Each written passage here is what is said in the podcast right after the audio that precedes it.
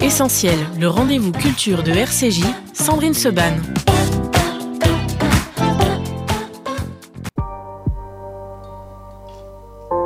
Attentat de Toulouse et Montauban, dix ans après. Semaine spéciale sur RCJ. Merci d'être euh, avec nous sur RCJ, semaine spéciale, donc euh, depuis lundi sur euh, notre antenne, avant les commémorations qui auront lieu dimanche à Toulouse. Laurence Goldman, bonjour, vous êtes à mes côtés aujourd'hui pour cette émission exceptionnelle avec de nombreux témoignages. Bonjour Sandrine. Jonathan Chétrit, bonjour. Bonjour Sandrine. Merci beaucoup d'être avec nous, Jonathan. Vous êtes l'un des anciens élèves de l'école aux Zaratora. Vous venez de publier un livre chez Albin Michel, Toulouse, 19 mars 2012, l'attentat de l'école aux Zaratora par ceux qui l'ont vécu. Euh, ce livre, Jonathan Chétrit, c'est votre témoignage, mais c'est aussi euh, celui de nombreux, nombreux euh, élèves de l'école. Nous en aurons deux tout à l'heure. Yann, d'abord, c'est bien ça, Laurence? Oui qui accepte, je crois, de témoigner pour la première fois. Pour la première fois, si ce n'est son témoignage dans le livre de Jonathan, mais il n'a jamais, jamais raconté, et notamment jamais répondu aux questions des journalistes jusqu'à aujourd'hui. Et Sharon également, que nous aurons tout à l'heure euh, au téléphone. Euh, Jonathan Chétrit, dix ans après, euh, je parlais hier avec Eva Sandler et on disait que finalement c'est comme si c'était pour nous, c'est comme si c'était hier. Alors on imagine pour ceux qui ont été touchés, frappés par cet attentat terroriste, islamiste, antisémite, je dis tous les mots et je les dirai à chaque fois. Pour vous, c'est comme si c'était hier, ou alors, comme nous le disait aussi Eva Sandler, il y a des moments où ça continue de sembler en fait irréel. Je crois que c'est toute la difficulté de, de cet attentat et d'un événement aussi brutal et tragique. Euh, à la fois, ça semble irréel. Euh, on a l'impression d'être dans un cauchemar et qu'on va finir par se réveiller. Et parfois, quand on en parle entre élèves présents ou absents ce matin-là, mais en tout cas euh, touchés de près ou de loin, on se dit mais c'est pas possible. On, ne l'a pas vécu et, quand on se le raconte, on a l'impression de raconter une histoire qu'on a vue à la télé mais qui n'est pas la nôtre. Et pourtant, on a aussi cette douleur et cette peine qui, dix ans après, est toujours présente. Euh, c'est toujours difficile de d'en reparler. C'est toujours très douloureux, dix ans après, de, de, de, continuer à avancer. Alors on se bat, c'est un combat quotidien. Euh, j'en parle souvent, c'est la reconstruction qui a mhm. commencé très vite après et qui euh, continue dix ans, dix ans après encore. À... C'est un long processus. C'est un long processus qui est en cours. Euh, et, effectivement, d'en parler, c'est toujours très douloureux et, les souvenirs sont toujours, euh, toujours présents. Pourquoi vous avez voulu écrire ce livre, alors Jonathan? D'abord pour le devoir de mémoire, qui me semble primordial, important. Euh, dix ans après, je pense qu'il était temps, enfin, de mettre des mots sur les mots, de pouvoir raconter ce qu'on a vécu de l'intérieur, pouvoir donner la parole aux victimes, aux témoins, directs, indirects, euh, libérer la parole. Je pense que vraiment, ces dix dernières années, beaucoup d'élèves auraient souhaité prendre la parole à ce sujet, auraient aimé être entendus. Ça n'a pas toujours été le cas, ça a toujours été très compliqué d'en parler. Et je pense que j'ai eu cette légitimité en tant qu'ancien élève de l'école de pouvoir les interroger justement sans filtre, librement. Mhm. Et j'ai l'impression, j'ai ce ressenti que c'était très attendu. Laurence? Oui, par qui aurait-il voulu être entendu, ces élèves qui ne l'ont pas été? Je pense que certains élèves auraient sans doute souhaité être euh, interrogés par des journalistes, peut-être. Euh, je pense qu'il y avait ce besoin quand même que l'attentat soit mis plus en lumière, que cette histoire ne passe pas euh, inaperçue comme elle a pu l'être. C'est un ressenti quand même qui a été partagé par de nombreuses victimes. le 19 mars 2012, on a l'impression un petit peu que les Français n'ont pas forcément pris conscience de tout ce qui s'est passé, etc. Donc je pense que les, victimes avaient, avaient, ce besoin de, s'exprimer. Et de reconnaissance aussi peut-être? De reconnaissance, c'est évident, notamment de la part des autorités françaises. Mhm. Alors, ces commémorations qui vont avoir lieu dimanche, euh, Jonathan, on va en parler. Laurence Goldman, vous serez sur les lieux, ainsi qu'Églantine Delalleux pour RCJ. Euh, est-ce que c'est important pour vous, Jonathan, ces commémorations, ou est-ce que finalement, comme on le disait il y a quelques minutes, évidemment, il n'y a pas un jour où vous ne pouvez pas y penser? Samuel Sandler et Eva Sandler disent souvent que chaque jour est une commémoration, mm. finalement, parce que chaque jour est, douloureux et, chaque jour on se souvient des victimes. C'est évident qu'on n'attend pas le 19 mars de chaque année pour se rappeler de Jonathan, Henri, Gabriel et Myriam.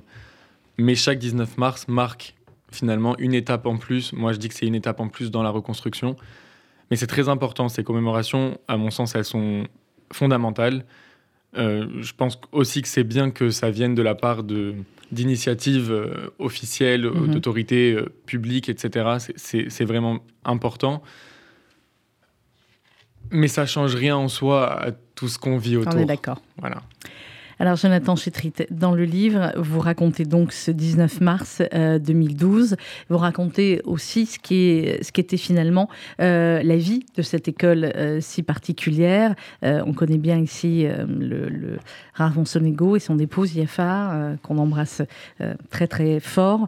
C'était une école particulière il faut bien le dire, parce que une école où, eh bien, la plupart, hein, quasiment tous d'ailleurs, étaient euh, internes, où il y avait donc une vraie vie euh, au quotidien, pas seulement des profs qui donnaient des cours. C'est, vous avez résumé la situation de cette école euh, parfaitement. Haute-Zaratora, Toulouse, et pour avoir fréquenté d'autres écoles parisiennes, c'est une école à part. C'est une école à part parce que on n'a pas de relation professeur-élève, mais c'est presque des relations amicales. Euh, le corps professoral est dévoué plus que jamais pour révéler le potentiel de chaque élève. Euh, bien évidemment, ce corps professoral est porté par Rav Monsonego, le directeur de cette école, et son épouse Yafa.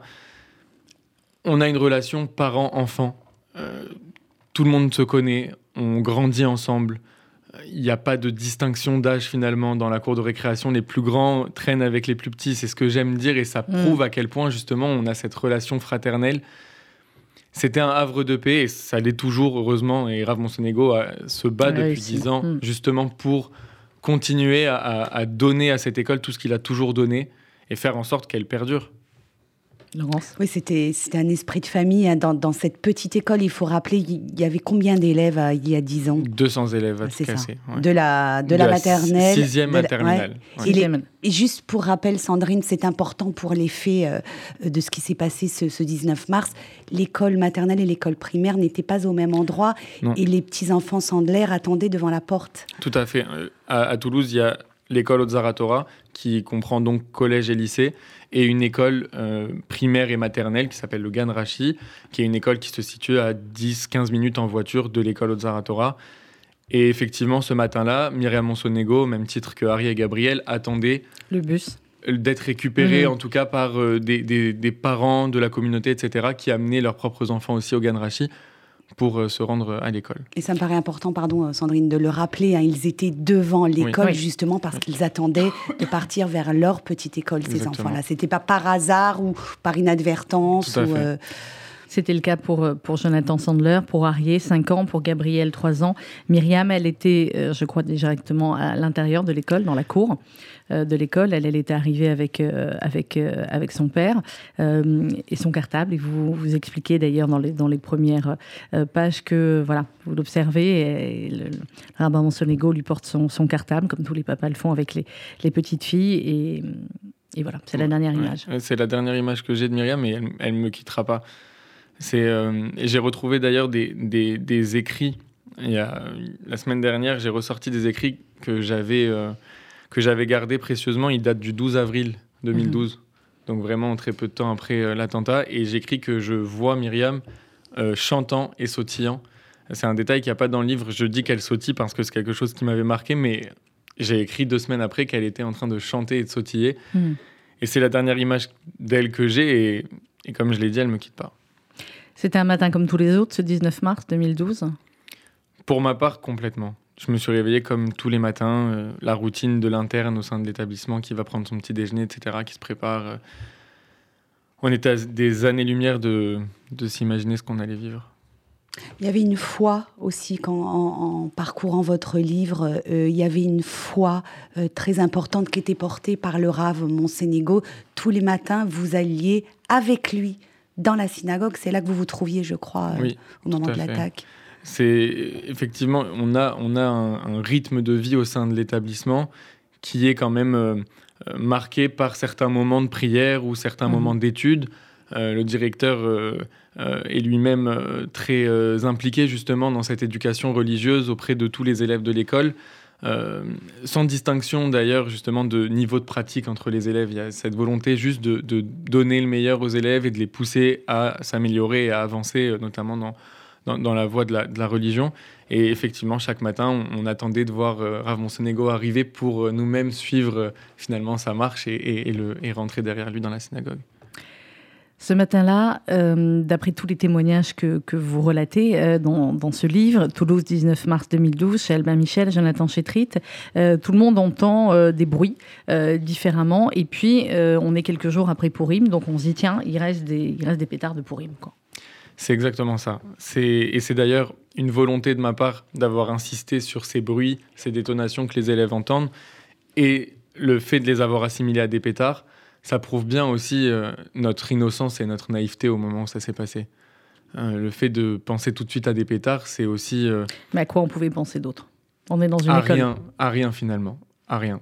À rien d'autre que des pétards qui représentaient pour nous cette ambiance de fête qui régnait dans l'école, qui a toujours régné dans l'école, qui a été renforcée dix jours avant par la fête de Pourim. On a partagé des moments magnifiques avec Jonathan Sandler, Arié, Gabriel, Eva pendant ce Pourim.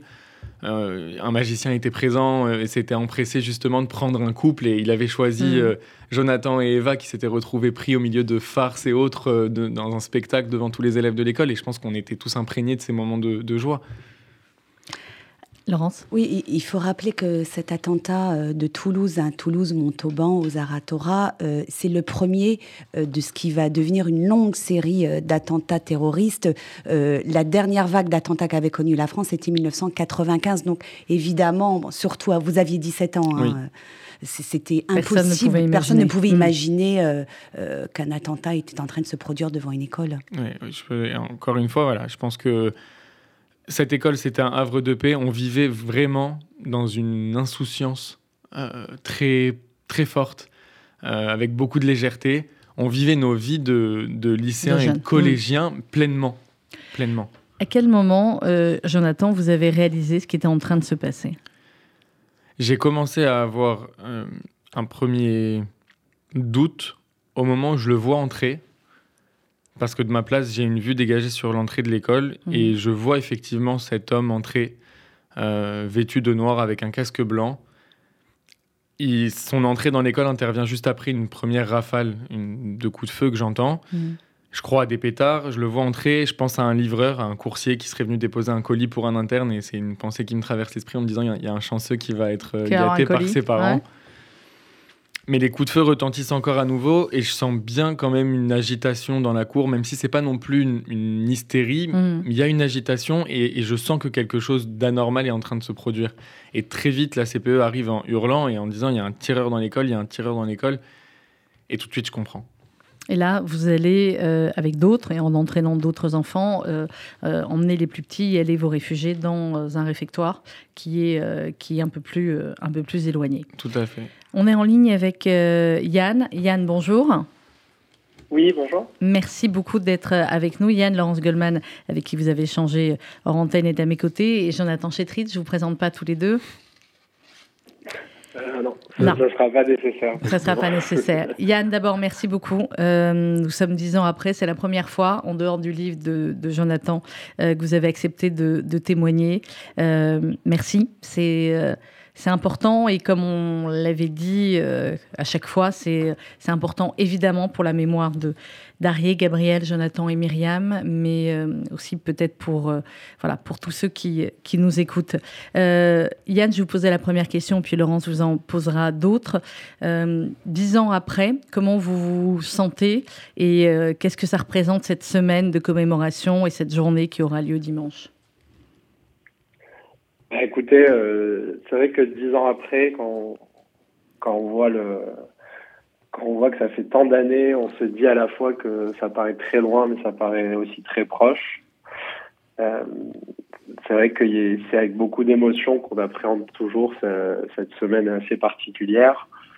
On a, envie de, se parler entre anciens élèves, on a envie de soutenir le directeur, on a envie de, on a envie en fait de, de se retrouver et, et de, de, nous rappeler justement de voilà de, de tout, euh, tous les moments qui ont suivi, de, de en fait cette grande famille qui, qui a toujours été euh, cette école, que ce mmh. soit entre les élèves et l'équipe pédagogique. Donc on voilà, on a envie de se retrouver, on a envie de, montrer qu'on est toujours là, on a envie de, de de, voir que justement ça, ça servi à quelque chose que que cette école existe toujours, que cette école permet toujours aujourd'hui d'aider un, un, nombre euh, énorme d'élèves à travers toute la France à, à réussir leur vie. Donc on, voilà, essentiellement, on a envie de se retrouver, on a envie de montrer qu'on est là et, mmh. et voilà, on a envie de montrer que, le, que la vie triomphe. La vie triomphe toujours. On parlera de, vos, de, de votre vie euh, aujourd'hui, de ce que vous êtes devenus euh, les uns et les autres tout à l'heure. Euh, Laurence. Oui, Yann, vous étiez élève en classe de première hein, à l'école aux Aratora. Vous aviez 16 ans? Alors j'avais j'avais 17 ans. 17 ans. C'est vrai que j'avais un j'avais un an de retard, j'avais j'avais redoublé une classe. Et vous avez rattrapé depuis, puisque je, vous avez fait vos études euh, euh, brillamment. Euh, vous étiez à l'école aux Aratora depuis la classe de sixième, donc pour vous aussi, c'était une, une, famille. Hein. on, on, a bien compris à, à, travers le témoignage que vous livrez à Jonathan Chétrit. Ce matin-là, vous étiez à l'intérieur de la synagogue, au fond, à gauche, m'avez-vous précisé, pas loin du rabbin Monsonigo. Exactement, c'était ma place habituelle. Donc en fait j'ai euh, donc c'était un peu avant 8 heures comme euh, comme euh, la plupart des matins. C'est mon, donc mon mon père qui m'a qui m'a déposé à l'école. C'est vrai que particulièrement ce matin-là, j'étais particulièrement en avance, alors que ça m'arrivait d'arriver un petit peu plus juste. Et, donc en fait, c'était voilà, j'ai eu le temps de de passer par la cour, de rentrer euh, dans la synagogue et m'asseoir à ma place habituelle. Et, euh, c'était, justement à peine le moment d'ouvrir mon casier pour sortir mes, affaires de prière que, euh, un peu comme tout le monde, on entendait, on entendait ces, bruits, quoi, ces bruits qui, plus tard on comprendra que, c'était en fait des, coups de feu, mais comme tout le monde, voilà, on s'est dit, il y a eu Pourim la semaine dernière on n'a pas, on pas tenu compte avec attention de, de ces bruits-là. À quel moment avez-vous compris ce qui était en train de se passer? Est-ce que vous l'avez compris d'ailleurs? Bah, C'est vrai qu'on on le comprend assez tard. Euh, moi, une, des, bah, disons qu'une des images que j'ai, c'est que justement, euh, euh, c'est que justement plusieurs, enfin un, un, camarade est venu, est venu justement en se rapprochant du du directeur en disant euh, je pense qu'il y a des coups de feu et c'est là où je me suis dit qu'il y avait quelque chose de, de bizarre. Et c'est justement euh, justement par la suite que euh, on, on, se rapprochait justement de, de l'entrée de, de, la synagogue et que et que quelques minutes plus tard j'ai vu justement un de mes camarades qui, qui était venu en fait euh, ramener les enfants blessés devant la devant la synagogue pour pour essayer de leur porter secours. Et c'est là que c'est là que dans dans notre tête on se dit c'est pas possible. Là vraiment j'ai eu j'ai eu quelques minutes où j'étais euh, j'étais sonné. Et je me disais est-ce que est-ce que ce qui est en train de se passer c'est réel ou est-ce que mmh. est-ce que je vais me réveiller? C'est vrai que là là on comprend pas comprendre ce qui se passe. Et puis très vite, euh, vous, vous me l'avez confié en préparant euh, cet entretien, Yann, vous vous dites, qu'est-ce que je peux faire? Alors oui, donc après, voilà, après, euh, après, je pense quelques minutes où je, j'étais un petit peu bloqué de d'essayer d'assimiler ce qui était en train de se passer. Euh, je me suis dit quelle serait la, la, meilleure chose à faire parce que je voyais qu'il y avait déjà déjà des personnes qui essayaient de porter secours aux victimes. Il euh, y, a d'autres personnes qui essaient d'appeler les secours. Il y a d'autres personnes qui priaient. Alors moi, au milieu de tout ça, j'essayais de me dire, euh, euh, avant justement de penser à, à, appeler mes proches, parce qu'à ce moment-là, on ne sait pas si, on, si nous sommes encore en, en danger ou pas. Mm-hmm. Je me dis qu'est-ce que qu'est-ce que je peux faire? Et l'idée, enfin une des premières idées que j'ai eues, c'était de en fait d'appeler d'appeler un médecin que je connais qui travaille beaucoup avec euh, avec la police et avec les secours. Et je me suis dit, si la police et les secours ne sont pas là et que par, on va dire par la voie traditionnelle, euh, les personnes qui ont appelé la police et les secours, euh, euh ça n'a pas permis justement de les, de les faire venir rapidement. Je me dis que peut-être ça peut, ça peut changer quelque chose. Donc là, j'explique euh, donc autour de 8 heures du matin à, un médecin du coup que je connais ce qui se passe. Donc le, comprend pas, enfin, il a du mal à comprendre ce que je lui dis. Il me dit, mais, euh, enfin, je lui dis, il y a une fusillade dans l'école. Euh, voilà, est-ce qu'il y aurait une possibilité que la police et les secours viennent rapidement? Parce que pour l'instant, voilà, on ne sait pas si on est mm. encore en danger. voilà, on, ne se sent pas du tout en, en sécurité. Donc, ça met, je pense que ça met voilà, plusieurs plusieurs longues longues secondes voire minutes pour qu'elle comprenne et assimile ce que je ce que je lui dis et elle me dit oui, il n'y a aucun problème, je vais, je vais tout faire pour qu'ils arrivent rapidement. Après, je sais pas si ça a servi à quelque chose par la suite, mais c'est vrai que je sais pas, c'était un, c'était quelque part un, un, réflexe que j'ai eu. Mmh. Jonathan Chétrit, vous pendant. Oui, pardon, Yann. Oui, non, bien sûr. Euh, Jonathan, vous, pendant ce temps-là, vous êtes euh, avec certains enfants que vous emmenez dans le, euh, dans le réfectoire parce que ce que dit Yann est important. évidemment, vous ne saviez pas s'il il était seul, s'il n'y avait pas d'autres tireurs, s'il n'allait pas revenir, s'il était parti. voilà, tout ça, vous ne saviez pas et, et, vous vous êtes caché, en fin de compte, dans le réfectoire. vous, avec d'autres enfants, il y avait des professeurs aussi? Alors le, moment où, effectivement, pour revenir très rapidement, le moment où on entend qu'il y a un tireur dans l'école, on ne sait absolument pas s'il est seul, s'ils sont plusieurs, s'il est parti, s'il va revenir, etc. Donc il y a cette panique générale qui nous met dans l'insécurité, on a besoin d'agir et pour ma part, j'ai besoin de mettre en sécurité. En tout cas, j'essaye d'être acteur et de faire en sorte de mettre à l'abri un maximum d'élèves. Ensuite, on se met dans, la réserve de, d'abord dans une réserve d'un, des bâtiments où là, on n'est que entre élèves. Mhm. Puis ensuite, on sera conduit dans le réfectoire. Et là, effectivement, dans ce réfectoire, il y a des surveillants et enseignants de l'école qui sont alors occupés à d'autres choses aussi en parallèle, mais qui vont faire des allers-retours et venir nous soutenir pendant euh, plusieurs heures pour nous encadrer. Et là, Yann et Jonathan, vous, vous étiez euh, du haut de vos 17 ans, les grands par rapport aux, petits euh, Comment on réagit dans, ces moments-là? On les entoure Qu'est-ce qu'on peut dire à des enfants de 12 ans? Je pense que la difficulté, c'est qu'on est les plus grands, mais on reste des enfants. Hmm. Alors, on est les plus grands des enfants. Et pour ma part, je suis rentré dans une phase opérationnelle où, pendant plusieurs euh, minutes, voire heures, en tout cas au début, je laisse pas la place au sentiment et je laisse pas la place à la, à la peine, à l'émotion. Mm. Et je veux simplement mettre à l'abri des enfants, essayer de les protéger, notamment de la vue des, des corps, et être présent pour eux. Il y a une de, mm, des élèves qui écrit dans, dans votre livre, euh, Jonathan Chétrit. Euh, elle écrit Ce lundi 19 mars 2012, nous avons perdu Myriam Monsonego, Arié et Gabriel Sandler, et leur père Jonathan. Nous avons aussi perdu notre âme d'enfant elle avait 13 ans à l'époque. cette phrase, elle me. Ouais, c'est une phrase qui est très révélatrice finalement. Et, et du haut de, cette, de ses 13 ans, elle comprendra avec le temps, si elle l'a pas compris tout de suite, mm. euh, qu'elle a perdu son âme d'enfant ce matin-là. Et je crois que cette phrase est valable pour tous. Qu'est-ce qu'on a perdu d'autre, euh, Yann, ce matin-là? On a perdu euh, euh, des êtres exceptionnels, on a perdu son âme d'enfant.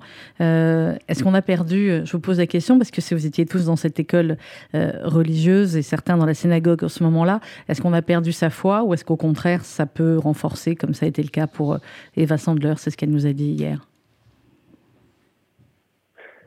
C'est vrai que après ce qui se passe, on, on, réfléchit beaucoup, on a des doutes, on se dit on se dit voilà après ce qui se passe, comment comment on va réagir, comment ça va impacter euh, notre foi, notre notre parcours. Et c'est vrai que moi une, des images qui, qui me marqueront, je pense toujours, c'est c'est le moment justement où où je pense qu'on on a eu la réponse assez rapidement. C'est lorsque le, le, directeur nous a nous a réunis, nous a réunis euh, plusieurs semaines après ce qui s'est passé. Euh, dans le dans le CDI, dans la salle euh, qui puisse qui puisse accueillir euh, globalement euh, la plupart des élèves qui étaient qui étaient présents à ce moment-là. Et, et, en fait, il nous a donné une, force et une force de continuer, une, force de, renforcer notre foi. Et, et, c'est vrai que personnellement, à ce moment-là, je me suis dit, si lui, si lui est renforcé dans sa foi, alors qu'il a été justement atteint au premier degré, alors qu'est-ce que nous on, qu'est-ce que nous on doit faire On doit on doit aussi se renforcer dans notre foi. On doit on doit lui montrer qu'on qu'on est là, qu'on veut qu'on veut continuer à, soutenir l'école et et que que quelque part ces choses sont inexplicables, mais que euh, si lui a décidé de, de, continuer à porter cette école et à aider tant de gens, alors nous, à notre échelle, on doit pouvoir euh, aider à notre tour. Je voulais qu'on parle également, Jonathan et Yann, et on va appeler euh, Sharon dans, dans, quelques instants également, euh, de Brian. Euh, Brian, qui est l'un de vos copains, qui a été euh, blessé par le, tireur. Je ne veux toujours pas dire son nom et on ne le dira pas pendant toute l'émission. Qu'est-ce que, comment va Brian, d'abord aujourd'hui? Et à ce moment-là, comment vous prenez tous malheureusement conscience assez rapidement qu'il y a, il y a plus grand-chose à faire pour, pour les petits et pour Myriam, même si certains d'entre vous vont essayer des, des, massages cardiaques, des bouches à bouche, des, des voilà, tout ce qu'on pense pouvoir faire et tout ce que certains d'entre vous vont faire très rapidement. Euh, Brian est, euh, est blessé, euh, on va l'emmener dans sa chambre. Comment ça se passe pour lui? Ça, ça, va très vite et, et j'ai pas accès au moment où ça se passe, j'ai pas accès à toutes les informations. Mmh. On apprendra quand même très rapidement que Brian est blessé. Qu'on s'occupe de lui dans une, dans une chambre de l'internat, notamment une professeure qui est à ses côtés les pompiers viennent ensuite la relayer et on comprend très vite que c'est une blessure assez grave. Il est mmh. conduit à l'hôpital. Et dès qu'on a cette information et qu'en parallèle on apprend le décès de Harry, Gabriel, Myriam et Jonathan, on a cet espoir quand même que Brian s'en sorte. Et Alors, il y a des fausses nouvelles en plus. Il y a des le, fausses nouvelles. Une chaîne de télé va annoncer la mort de Brian et finalement et les informations non, sont enfin, croisées. Bon, ouais, ouais. On entend que euh, un Jonathan de 16 ans serait décédé. Mon père entend ça aux informations au départ. Alors qu'il s'agit de Raph Sandler, qui s'appelait mm. aussi Jonathan. Enfin voilà, tout, tout cette, ce, ce, ce, flou autour des victimes, des blessés, etc., ça nous aide pas non plus parce que même de l'intérieur, on entend de fausses informations oui, aussi. Oui, vous êtes sur les infos, il y a les portables. Est, il y a, voilà, exactement. Quand on sait que Brian est blessé et que sa vie est en danger, parce que c'est le cas au départ, on se met tout de suite à prier pour lui. Mm. Euh, et on n'arrêtera pas de prier pendant de longues journées, de longues nuits pour sa, sa, enfin, pour sa guérison, parce qu'on ne peut pas. On, enfin, la, la, seule chose qu'il nous faut à présent, après avoir perdu Arié, Gabriel, Myriam et Jonathan, c'est que Brian s'en sorte.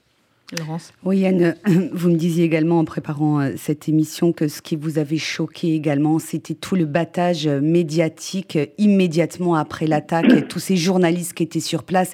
Et vous, ça, ça, ça vous a particulièrement euh, euh, marqué et blessé?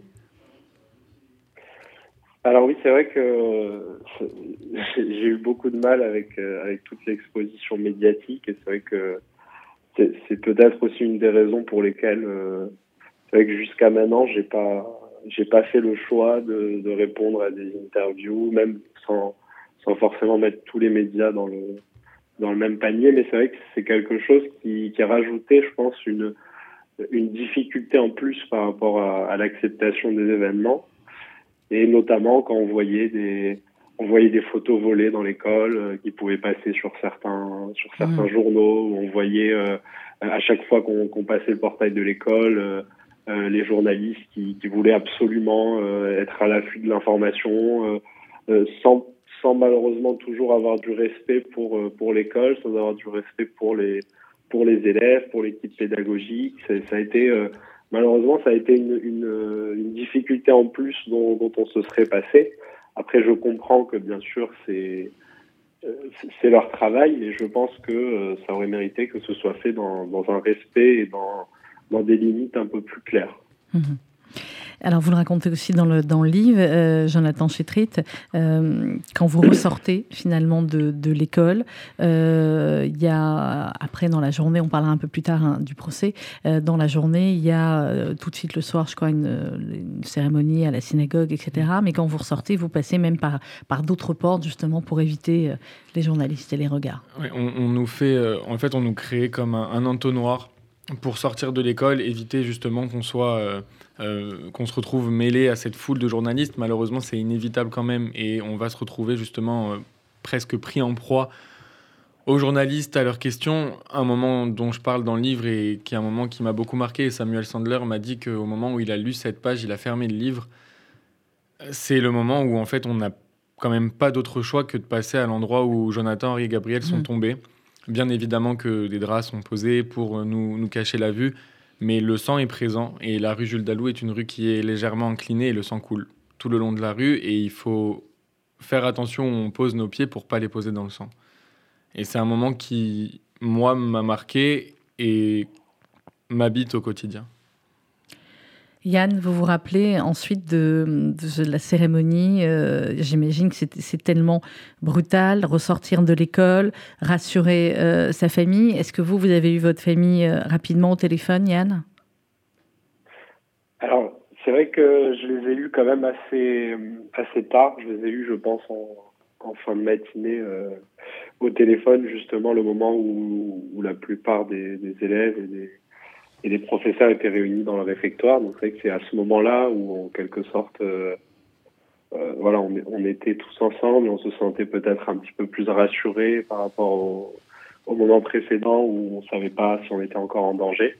Donc c'est vrai que je pense les avoir eus euh, quand même quelques heures plus tard pour justement les pour les rassurer. Et c'est vrai que c'est à ce moment-là où juste avant j'avais pas du tout regardé mon téléphone que j'ai eu j'ai eu ce flot d'appels, de messages, donc j'ai essayé petit à petit aussi pour euh, pour rassurer, aussi quelque part pour me pour me changer les idées, voilà, d'essayer de, rassurer un petit peu tout le monde et euh, mais c'est vrai que j'ai au final j'ai eu mes proches assez tard parce que c'est c'est pas quelque chose qui qui a été instinctif tout de suite de, contacter mes proches et vraiment la, la chose première que, que j'avais en tête c'était de de me rendre utile le plus possible, même au moment où on était dans, dans le réfectoire, d'essayer d'aller d'aller parler au maximum de personnes pour euh, pour essayer de les rassurer, pour essayer de quelque part, voilà, vu qu'on on faisait partie des des plus grands des élèves, de de voir comment aussi on pouvait euh, on pouvait aider les, les plus jeunes à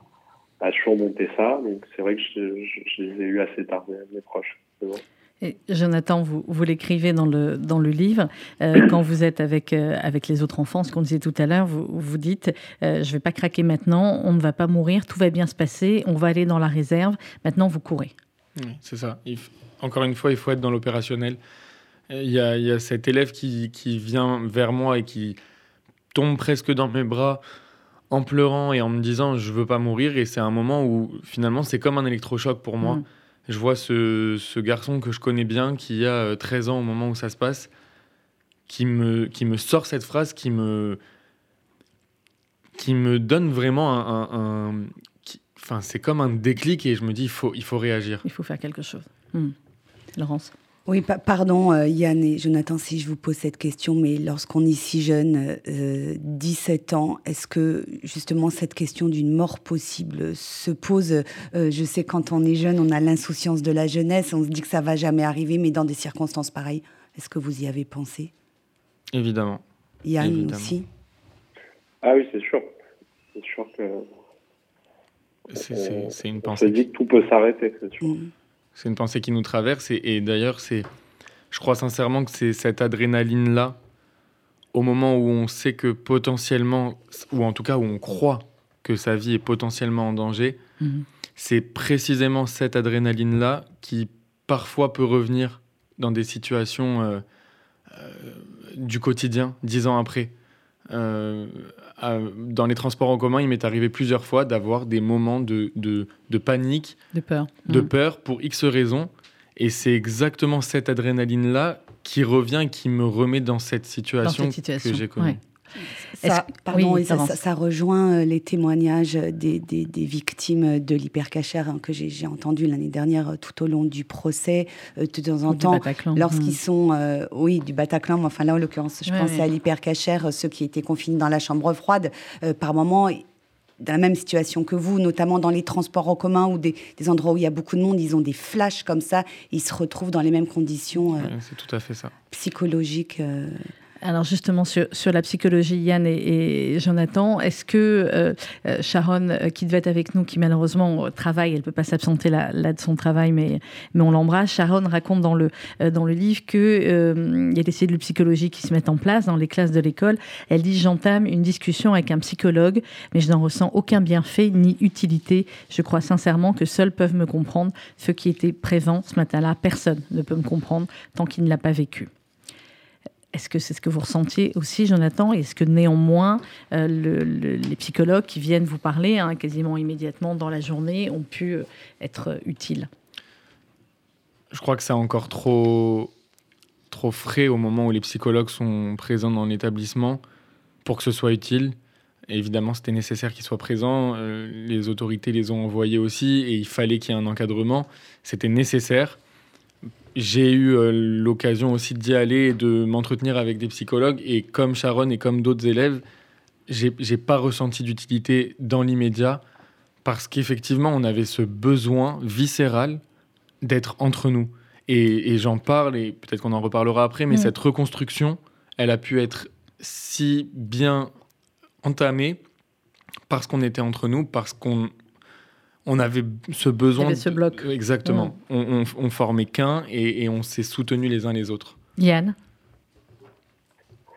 Alors, c'est vrai que, comme on disait justement, euh, suite, à, suite à ce qui s'est passé, on, a eu tous une volonté de vouloir retourner à l'école, justement en lien avec ce qu'a dit Jonathan, c'est que vraiment, et comme l'a précisé aussi Sharon dans son témoignage, en fait, c'est tellement particulier ce qu'on a vécu qu'on a vraiment du mal à, à, ce que en fait, des personnes extérieures à l'événement euh, puissent être utiles à, en, quelque sorte justement à, à, ce retour, on va dire, une, à une vie normale. Donc c'est vrai que bien sûr que c'était utile qu'elle soit sur place et je me souviens même avoir été à, à une séance euh, à une séance collective avec des avec des camarades de classe, avoir été aussi à une séance individuelle dans la semaine euh, euh, qui a suivi justement l'événement la semaine même pardon. Et, et c'est vrai que voilà le fait qu'on qu'on ait été très soudés, très unis, qu'on qu'on ait quand même réussi au fur et à mesure, voilà, à en parler, à, à, se comprendre et en, en, quelque sorte à se compléter dans, dans notre reconstruction, ça, ça a été, euh, ça a été essentiel. Comment ça s'est passé dans, dans, vos familles le soir? Vous êtes rentré euh, chez vous, vous avez retrouvé vos parents, vos frères, vos sœurs, euh, votre famille plus, plus ou moins proche. Elles ont été un soutien essentiel, j'imagine, l'un et l'autre. Ah, moi, j'ai eu une réaction très particulière parce que hum, donc j'étais interne au moment où ça s'est passé. Mmh. Ma famille habitait à Paris. Très vite, ma sœur et mon père prennent un, avion dans, dans, la foulée et me rejoignent à Toulouse aux alentours de midi. La cérémonie a lieu euh, d'abord à l'espace du judaïsme à Toulouse mmh. euh, aux alentours de 18h. Elle dure deux heures et à 20h, la question se pose de ce que je dois faire. Fait? Mmh. Ma sœur et mon père me disent Tu rentres avec nous à Paris, on t'a pris un billet d'avion. Et très spontanément, on en a reparlé il n'y a pas longtemps et c'est vrai que ma décision a été ferme et, très claire. Je leur ai dit non, je reste à Toulouse parce que j'ai besoin d'être avec mes amis à Toulouse. Et je me projetais déjà, je me voyais rentrer à Paris, me retrouver seul dans ma chambre. et la seule idée qui me venait, c'était tu vas devenir fou. Mm. Parce que tu peux pas être seul après avoir vécu ça. Donc j'ai pris la décision de rester à Toulouse et je suis rentré à Paris que deux semaines après finalement. J'avais vraiment ce besoin d'être à Toulouse, de rester sur place. De... Alors, j'ai pas tout de vivre le deuil finalement ensemble. le deuil et le traumatisme ensemble. Yann, quel était votre. Enfin, ensuite, vous vous êtes remonté dans une autre ville, vous êtes resté à Toulouse? Alors, moi, je suis resté à Toulouse. Euh, donc, c'est vrai que dans les semaines justement qui ont suivi, c'est vrai que j'ai eu beaucoup de mal à... parler avec mes proches parce que dans la même idée, voilà, j'avais l'impression que que les personnes qui ne l'ont pas vécu ne pouvaient pas le comprendre. Euh, mais par la suite, j'ai bah, terminé ma, première maternelle à Toulouse, j'ai fait mes études supérieures à Toulouse et, là, je suis arrivé tout récemment à Paris. Et, juste pour, revenir à, à, ces journées euh, tragiques, vous, vous m'avez dit, euh, Yann, que dès le lendemain, euh, les cours ont repris à l'école, même si bien évidemment, ce n'était pas un rythme normal, hein, mais c'était important de, se retrouver dès le lendemain matin. Oui, c'est vrai que quelque part, malgré la difficulté des, événements, on, avait hâte, en fait, après être euh, tous rentrés chez nous, de, de se retrouver, en fait, de se retrouver, d'en parler, de, de, vivre cette épreuve ensemble. Et, c'est vrai que je pense que ça a été un, sentiment assez global. Malgré ce qui s'est passé, on avait vraiment, euh, on avait vraiment envie de se retrouver, de d'échanger et, et, petit à petit, voilà, d'essayer de, retrouver un, quotidien euh, presque normal. Les, obsèques ont lieu en Israël, les familles partent avec, euh, avec les, corps, ils reviennent au bout d'une semaine, une dizaine de, jours. Euh, Jonathan, vous nous avez parlé de, de la force du rabbin Monsonego, de la force aussi d'Eva Sandler, qui d'ailleurs le jour même va vous, va vous parler. et c'est des moments qui peuvent sembler complètement irréels. Quand on a d'abord dans la foulée l'information que le Rav Monsonego qui est en Israël sollicite le corps professoral pour que les cours reprennent dans les jours qui suivent, déjà, je crois qu'il y a un message très fort, très fort qui est transmis. Et on comprend que malgré euh, la douleur indicible et, enfin la douleur qu'on peut même pas imaginer et les, épreuves que sont en train de traverser Rav Sonego et son épouse, ils pensent à nous. Ils pensent à nous et ils pensent à notre finalement à notre réussite parce que c'est le seul objectif qu'il a derrière, c'est de nous, pousser vers la réussite. C'est un message très fort et on se, on se doit, comme l'a dit euh, Yann très justement, on se doit très vite de se remettre euh, sur le chemin de, l'école. Eva Sandler aussi aura des mots très forts.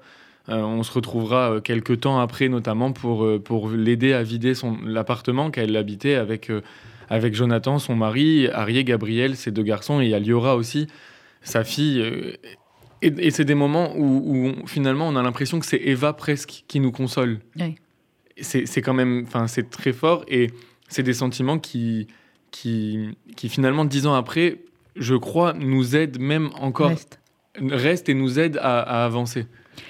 Jonathan, vous le racontez dans le livre, je préfère qu'on en parle à la fin de la mission, comme ça c'est... Hein euh, vous gardiez de temps en temps euh, et, Gabriel.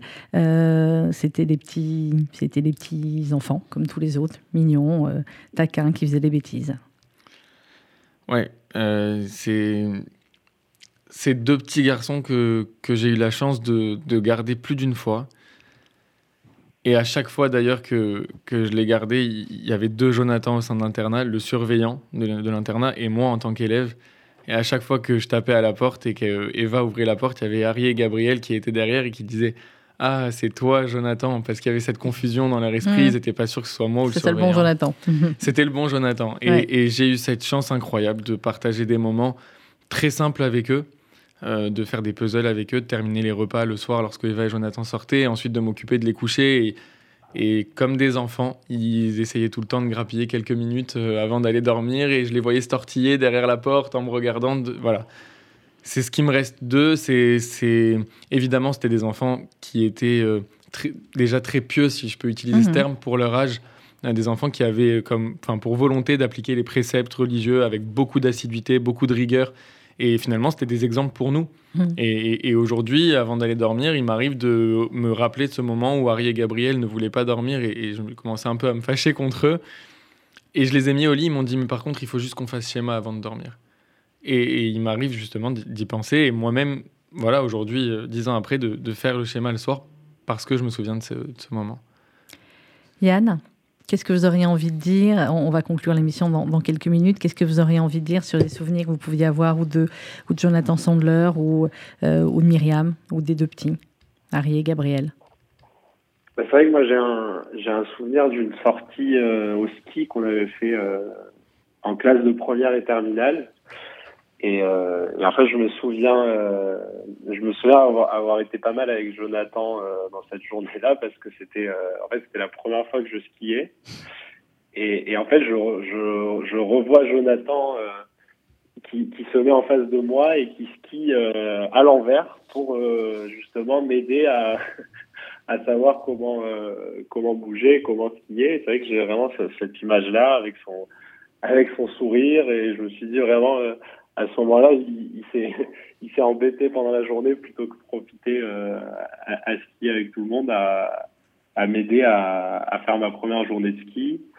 Et, et, globalement, que ce soit Jonathan, que ce soit Harry et Gabriel ou Myriam, je me souviens de, de leur sourire euh, dans la cour d'école, euh, euh, de leur déguisement pendant la journée de Pourim. C'est mmh. vraiment, c'était vraiment des personnes qui avaient une, une aura naturelle. Alors c'est vrai que j'ai pas eu énormément malheureusement l'occasion de, de passer du temps avec eux, de discuter avec eux, mais c'est vrai que c'est des personnes qui ont une aura naturelle et qui ont, un, qui ont une certaine prestance qui ne s'explique pas. Yann, euh, l'important pour le, le Rav Monsonego et, et, pour son épouse aussi, euh, Jonathan l'a dit il y a quelques instants, c'est votre réussite euh, à tous dans l'école et, euh, et, pour le côtoyer de près, notamment à travers les, euh, les ce qu'il fait pour que l'école continue de vivre. Et on sait à quel point c'est compliqué dans une communauté toulousaine où 50% de la communauté est partie après l'attentat, est partie vivre en Israël ou ailleurs. Qu'est-ce que vous faites, Yann, aujourd'hui dans la vie? Alors moi aujourd'hui, je suis pharmacien. Et vous, Jonathan, qu'est-ce que vous faites Avocat. voilà. Et vos, vos amis, euh, est-ce que vous en avez d'autres qui... Alors Sharon, justement, elle était à son travail, elle n'a pas pu se libérer euh, pour, pour témoigner, mais autour de vous, tout le monde a, tout le monde a continué à bien travailler Et Ce qui est incroyable, c'est cette réussite euh, globale de tous les élèves de, de, cette école. Chaque élève qui sort avec son baccalauréat de cette école sait qu'il peut euh, entamer des études avec sérénité, et que et c'est ce que je dis souvent Ramon Sonego il nous a c'est pas une réussite qui nous donne c'est les clés de la réussite. Mmh. mais parce que c'est ce qui fait la différence entre entre eux et nous. C'est euh, l'éducation c'est la culture c'est la force c'est euh... c'est l'amour aussi qui nous transmettent et beaucoup d'amour, beaucoup, beaucoup d'amour. C'est l'amour que qui, qui était dans cette école, qui continue euh, envers euh, et contre tout, et, euh, et c'est l'amour d'un père, d'un grand-père pour ses enfants, d'une maman et, et, et, des parents et, de la petite Myriam et Sharon qui témoignent de manière très très jolie aussi dans le dans le livre à propos de à propos de Myriam. Je vous encourage à, à lire ce livre parce qu'il y a des il y a des passages qu'on peut même pas lire nous, hein, on est d'accord. Il vaut mieux les lire vous-même en, en réfléchissant, en se rappelant euh, d'eux et en se rappelant que, comme vous le mettez, Jonathan, sur la quatrième de couverture, pour la première fois en France depuis l'occupation, en ce 19 mars 2012, on a tué de sang-froid des juifs uniquement parce qu'ils sont juifs. On a tué des enfants dans une école juive, mais aussi dans une école de la République euh, française. Et c'est ce qu'il faut, c'est ce qu'il faut rappeler. Yann, vous voulez dire un dernier mot? C'est votre premier témoignage euh, bah... depuis dix ans, donc merci encore une fois d'avoir accepté pour RCJ. Qu'est-ce que vous auriez Avec envie plaisir. de dire bah, J'aurais envie de dire déjà, euh, déjà merci à Jonathan d'avoir porté ce, ce, magnifique projet. Je me souviens encore de, de, son message il y a deux ans sur, euh, sur le groupe des anciens élèves. Euh, au départ, c'était c'était simplement une idée. Je pensais pas que, enfin, c'est vrai que je pensais pas que ce, ce projet allait voir le jour d'une si belle manière, avec un, avec justement une je pense, une, une belle réussite euh, à la clé. Et voilà, donc déjà, je voulais te remercier. Euh, Merci Jonathan. à toi, Yann. Merci. Te, te, remercier aussi parce que je pense que tu es un, tu es un exemple pour nous tous, pour les, pour les anciens élèves. Tu es toujours euh, à l'affût de beaucoup de projets et je pense que c'est très inspirant. C'est très inspirant de voir ton, ton parcours dans tous les domaines. Merci beaucoup. Et, euh, et voilà, après, je voulais remercier à vous aussi, toute l'équipe euh, de m'avoir permis de, de mettre peut-être quelques mots sur, euh, sur cette épreuve dix ans après.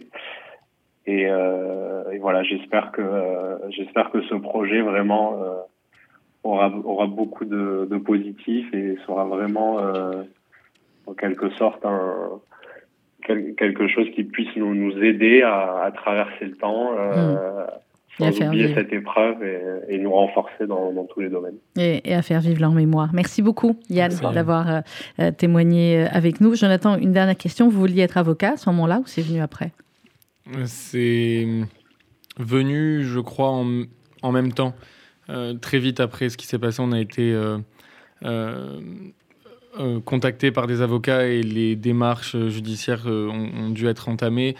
Et je pense qu'inconsciemment, ça a commencé à, à germer, à germer dans votre esprit.